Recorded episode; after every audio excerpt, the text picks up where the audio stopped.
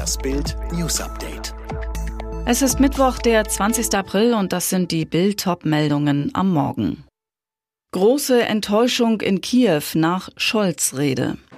Ukraine-Model Milena im Playboy. Gänsehaut-Szenen in Liverpool. Klopp klatschte für Ronaldos totes Baby. Die Erwartungen an Bundeskanzler Olaf Scholz waren hoch, nachdem die Niederlande am Dienstagmittag bekannt gegeben hatten, schwere Waffen an die Ukraine zu liefern, stand der deutsche Kanzler unter Druck. Diejenigen in der Ukraine, die sich von ihm endlich klare Worte gewünscht hatten, wurden bitter enttäuscht. Keine schweren Waffen, kein Öl- und Gasembargo, keine große militärische Hilfe. Aus Sicht Kiews war die Pressekonferenz von Olaf Scholz eine einzige Enttäuschung auf besonderen Unmut stieß, dass Scholz erneut Ausreden benutzte, wonach ukrainische Soldaten deutsche Panzer wie den Marder nicht fahren könnten und dafür zu viel Zeit verstreiche.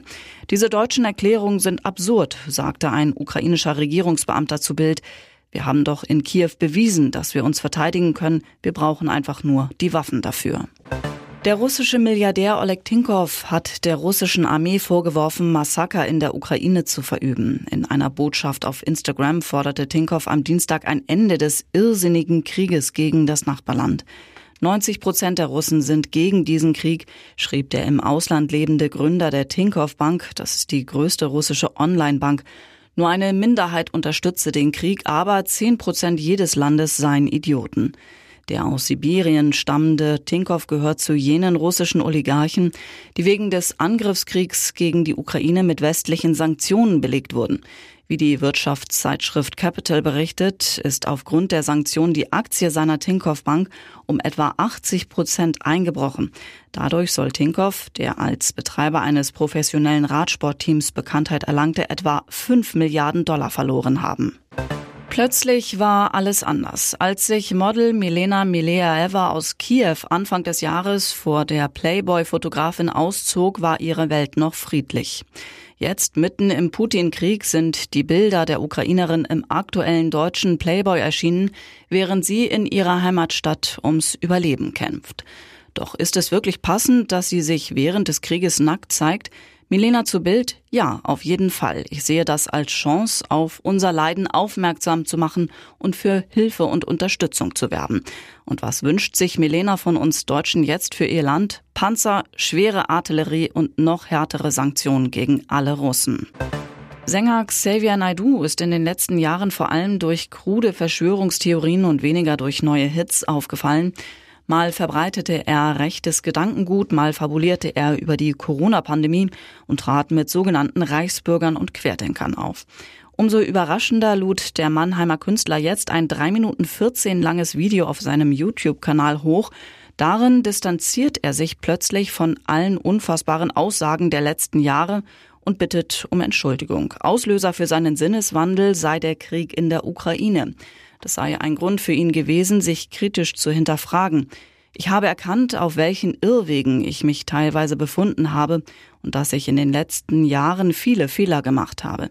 Er habe sich verrannt und Theorien, Sichtweisen und teilweise auch Gruppierungen geöffnet, von denen er sich ohne Wenn und Aber distanziere und lossage. Welche Dinge und Aussagen das sind, erfährt man allerdings nicht. Auch wirkt es so, als würde Naidu den ganzen Text ablesen, während er in die Kamera spricht. Filmstar Veronika Ferres öffnet ihr Herz über eine schwere Zeit, die sie mit Ehemann Carsten Maschmeyer erlebte. Der Unternehmer wurde wegen Arbeitsstress süchtig nach Schlaftabletten.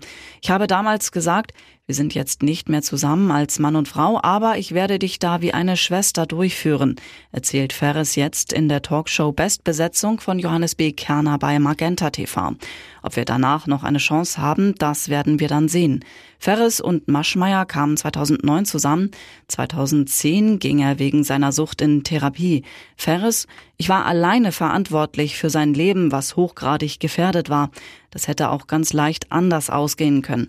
Auf eine Bildanfrage wollte sich Veronika Ferres nicht äußern.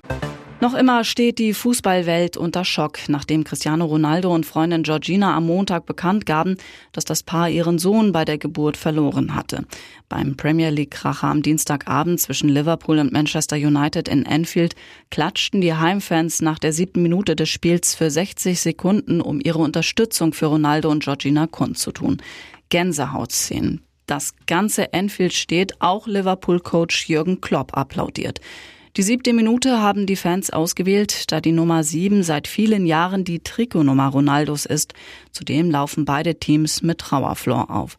Der Portugiese selbst bekommt den Applaus an der Enfield Road nicht vor Ort mit. Ronaldo steht nicht im Kader, nimmt sich nach dem Verlust seines Sohnes erst einmal eine Auszeit und setzt die Partie aus.